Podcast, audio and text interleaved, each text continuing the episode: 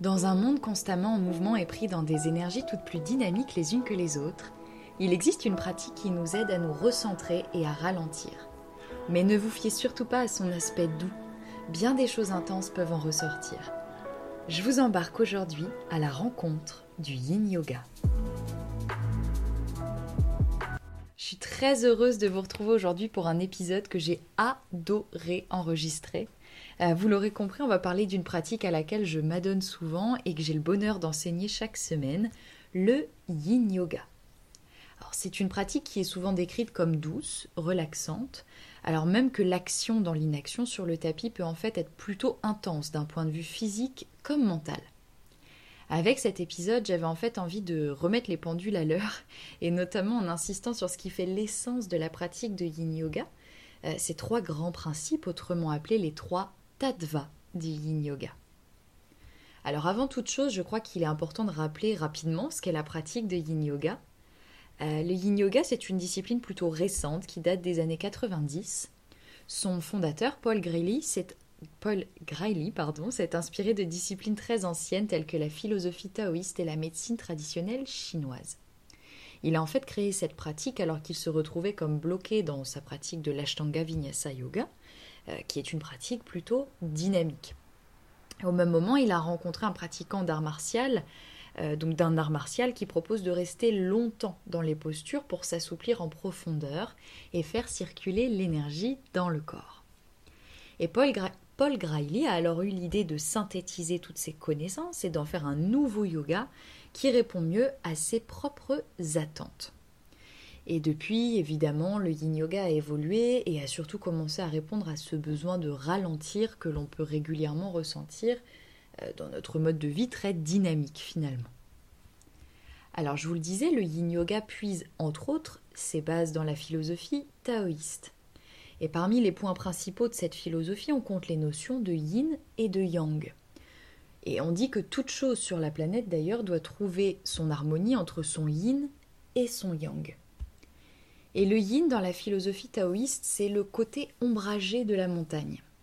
C'est la polarité dite féminine qui représente ce qui est lent, froid, profond, euh, tourné vers le bas et immobile.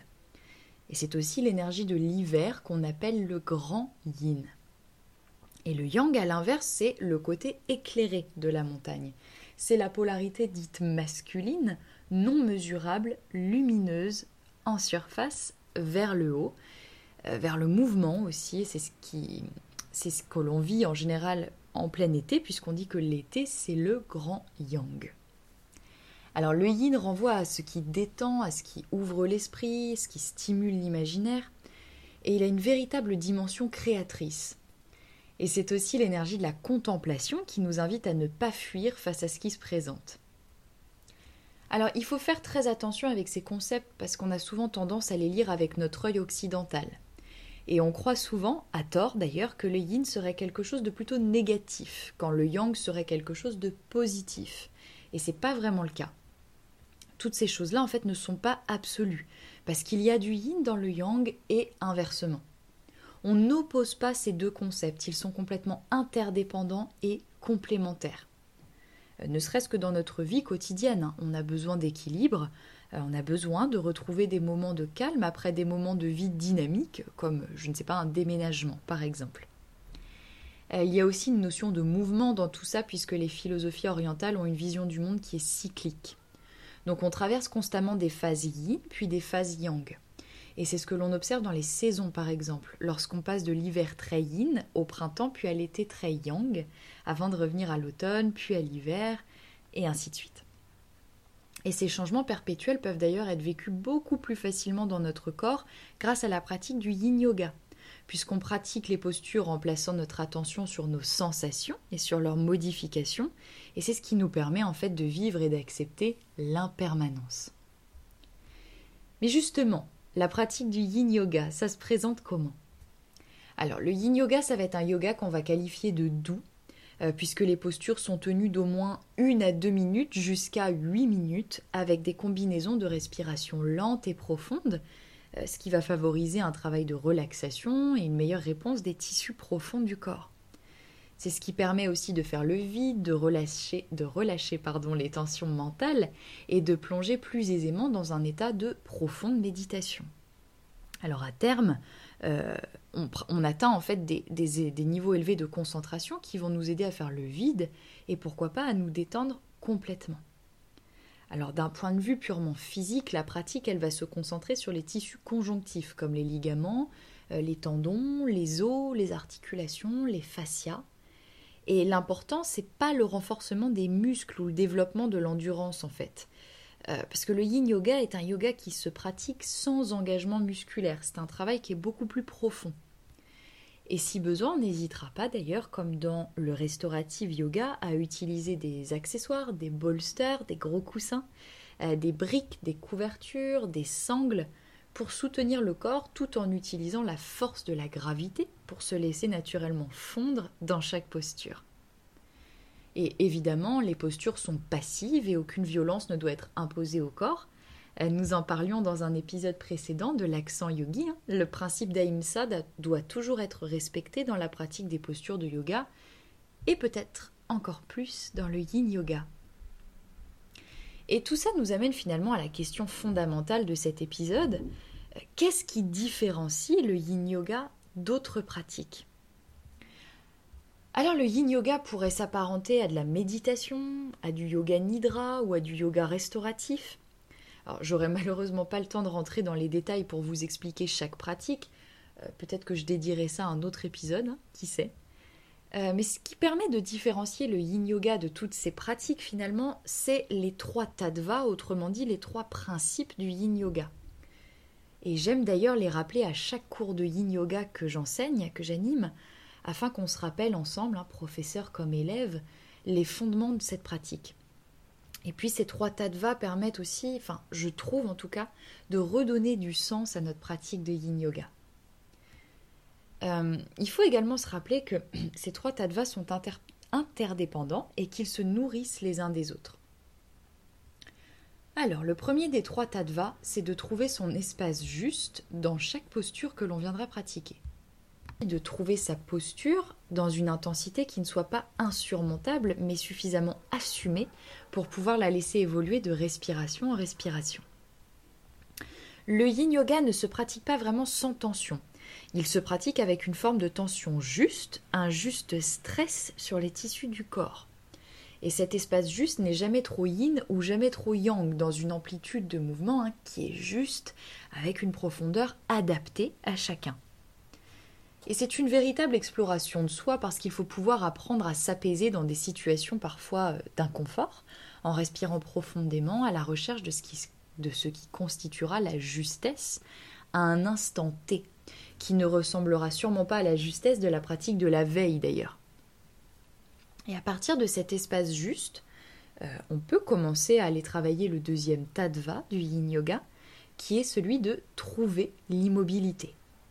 À partir de la posture juste, on ouvre un temps dans lequel le corps et le mental peuvent se relâcher et habiter l'espace juste sans bouger.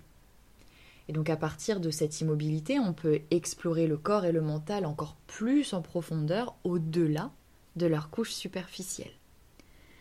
Et cette immobilité est en général progressive puisqu'on trouve l'immobilité du corps, et à partir de l'immobilité du corps, on va peut-être trouver l'immobilité du mental, et parfois, à partir de l'immobilité du mental, on peut trouver l'immobilité du souffle. Alors l'immobilité du mental, euh, par cette expression, je ne veux pas dire un esprit vide, bien sûr, ça n'existe pas. Euh, je parlerai plutôt ici d'un esprit présent et conscient.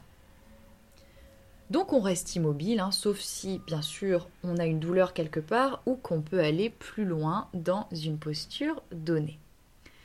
Et c'est souvent là qu'on apprend à faire la différence d'ailleurs entre inconfort et douleur euh, en observant ce qui nous empêche de rester immobile.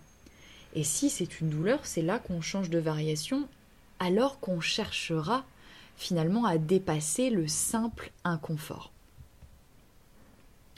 Et c'est à partir de l'immobilité qu'on va pouvoir aller visiter le troisième tattva du yin yoga, maintenir la posture pendant un certain temps. Et ce n'est qu'en tenant les postures plusieurs minutes que l'on pourra laisser le corps se relâcher de palier en palier dans chaque posture sans rien forcer, sans même placer une intention. Et ce troisième principe, en fait, nous invite à revoir nos réflexes quant à notre notion du temps, parce qu'en restant dans la posture, finalement, on cherche à se caler sur le rythme des tissus profonds du corps qui bougent lentement et qui se remettent aussi lentement. On s'adapte à leur nature pour les renforcer sans les abîmer. Alors on parle parfois d'un quatrième principe à la pratique du yin yoga qui est de relâcher tous les muscles du corps dans chaque posture. Relâcher les muscles permettra à notre structure plus profonde de s'exprimer et au lieu de lutter, on laissera en fait la posture s'adapter et on pourra faire l'expérience profonde du lâcher prise dans le corps. Ce que j'aime observer dans la pratique, et je vous le disais d'ailleurs euh, il y a quelques minutes, c'est que chacun de ces trois tattvas sont interdépendants. C'est en étant dans notre espace juste qu'on peut maintenir l'immobilité dans une certaine durée. Et c'est en prenant le temps dans l'immobilité qu'on peut aussi trouver son espace juste plus facilement.